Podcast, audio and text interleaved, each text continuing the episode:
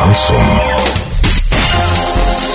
В студии с новостями Дарья Дмитриева. Здравствуйте. Спонсоры выпуска «Строительный бум». Низкие цены всегда. Картина дня за 30 секунд. За электроэнергию жители Оренбургской области должны свыше 500 миллионов рублей.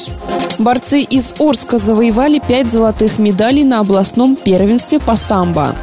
Подробнее обо всем. Подробнее обо всем. За электроэнергию жители Оренбургской области должны свыше 500 миллионов рублей. Сумма долга жителей Оренбурга, Орска и Медногорска за тепловую энергию и горячее водоснабжение достигла полутора миллиардов рублей. Критических отметок достигли долги юридических лиц за электроэнергию – 3 миллиарда рублей. За тепловую энергию предприятия и организации не оплатили вовремя 1 миллиард рублей. Это статистика за год.